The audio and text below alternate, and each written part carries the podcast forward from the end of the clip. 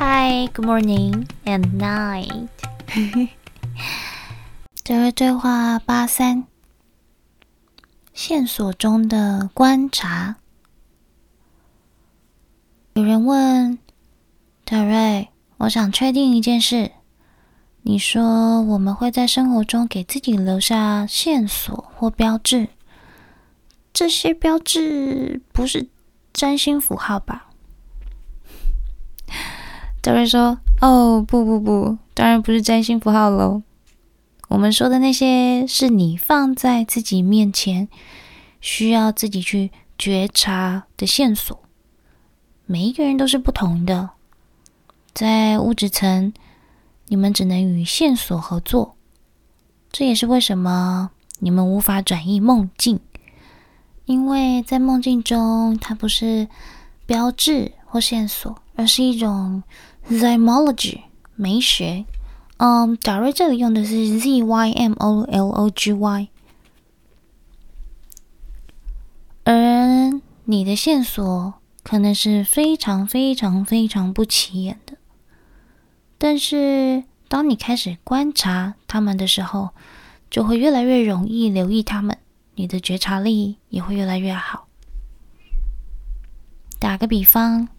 如果你走进一家商店，想买一盒饼干，然后你发现这一家商店里的环境非常的混乱，有的人在吵架，这就可能是那个真正的你在告诉你自己什么？你是想继续待在这一家商店里，卷入自己的情绪吗？还是说马上离开呢？你想要存在于一个什么样的环境中呢？现在有很多人会卷进去，被这些混杂的能量拉扯入不同的方向。但是，一个观察者就会说：“我不会这样做，我不想要进入那个情景，然后马上转头，要么忘掉饼干，要么去另外一家商店买。”你要观察，你为你的身体做了些什么？当然。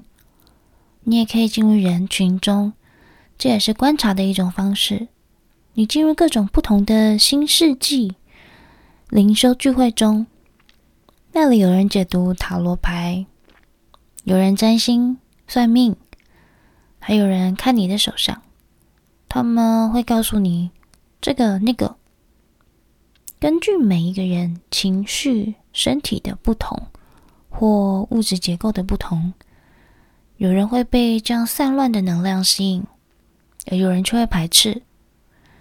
艾欧娜上次就是这样，她进入了一个小的灵修组织，结果身体变得非常的虚弱，因为那里的能量，嗯，到处乱飞。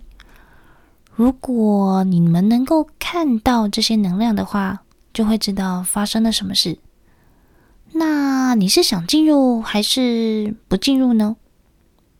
再说一次，这是你自己的观察。如果你想要吸入那些能量，OK；但如果你不想，你就不会。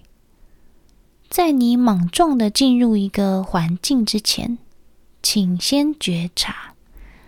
一个观察者会评估每一种状况。只是靠近一个房子。艾欧娜就会知道他是想进入还是离开。观察，这就是我们一直持续想告诉你们的：观察，观察，观察，观察环境，请听自己的声音，然后做出最适合自己的选择。你进入一个环境，不是因为大家都说“哦，那里好”。而是你靠自己的评估或观察，属于你自己的线索，认为这个环境对自己是有益的，你才会进入。所以，当你拥有洞察力的时候，你就不会被拉扯进入不同的方向。嗯，